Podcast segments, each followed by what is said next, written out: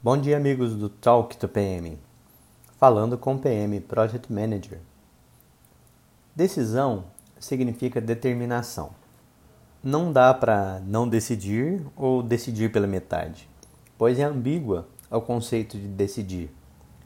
Mas como decidir e tomar o melhor caminho? Aí está a questão. Muitas vezes em nossos projetos, muitos caminhos são factíveis, inclusive muitos caminhos críticos nos esperam.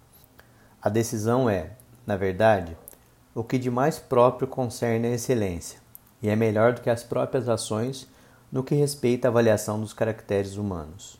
A decisão parece, pois, ser voluntária.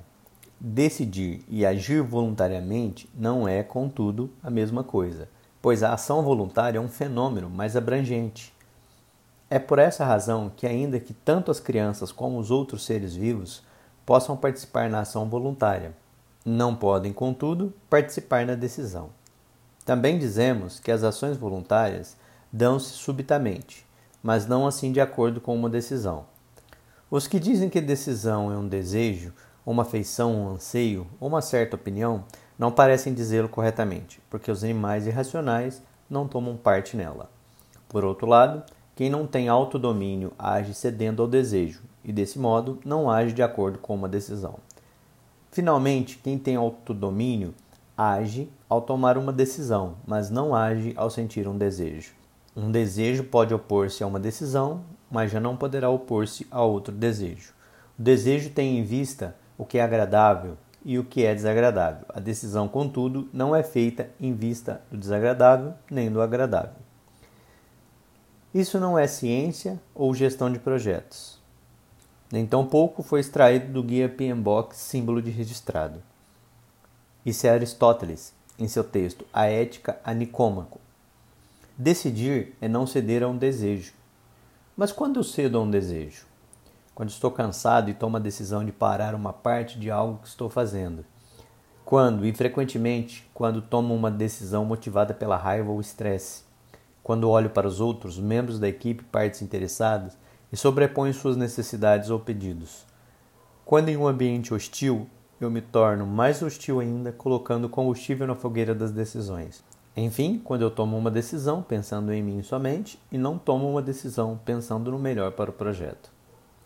As decisões egoístas com propósitos únicos provocam transtornos muitas vezes incalculáveis para o projeto, empresa ou para si próprio. Quer um exemplo? Estamos fazendo um projeto de uma rodovia. Necessitamos passar por um pequeno sítio onde tem um proprietário que há anos briga para não ceder as suas terras para a obra. O que vocês acham que poderia ser feito em relação a esse sitiante quando você tomar a decisão de seguir em frente? Você está convicto que a melhor decisão a ser tomada é fazer a obra e enfrentá-la, pois o projeto tem um orçamento, prazo, custos e benefícios muito maiores que aquele pequeno sítio representa.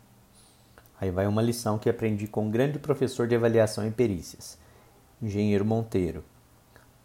Em um processo de avaliação de uma fazenda, existia um pequeno geral, um local com uma cobertura de madeira, onde no interior da zona rural geralmente é cheio de pequenas coisas que podem ser descartadas, pois não têm valor algum aparente.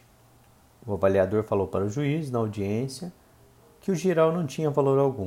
O proprietário levantou-se, pediu licença ao juiz e fez um discurso. Ele disse que levou horas de trabalho, usou um estrado de cama e várias madeiras, tinha restos de tinta e pequenos vasos, e tem valor sim. O giral foi construído com minhas horas de trabalho, disse ele. Tem as madeiras e o estrado da minha cama que tive que desfazer e comprar outro.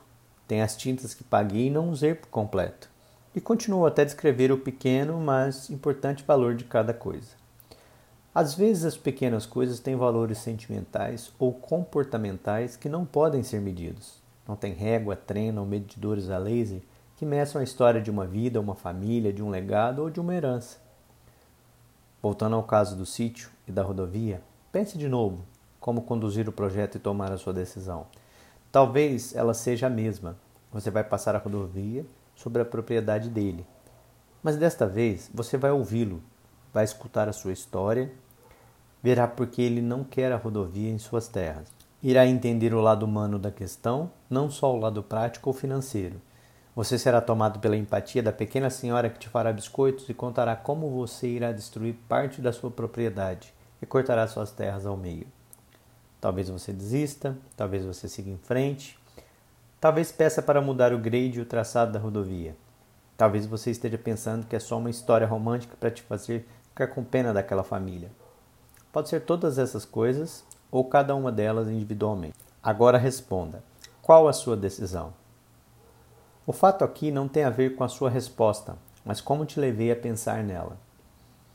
Não abrimos uma planilha ou análise de risco ou estudo de impacto ambiental, apenas conversamos. Falta muito disso em projetos. Ouvir as partes interessadas ao invés de ficar calculando imensas probabilidades de uma ou outra recusar um pedido. Acredite, se você sair do computador às vezes, o projeto pode andar muito mais rápido. Experimente, você pode gostar. Quem nunca ouviu dizer da máxima quem conta um conto aumenta um ponto? Pode ser um ponto final, um ponto de vista um ponto de reflexão. Mas se for um ponto final, a leitura cessa, se for um ponto de vista, a leitura complica.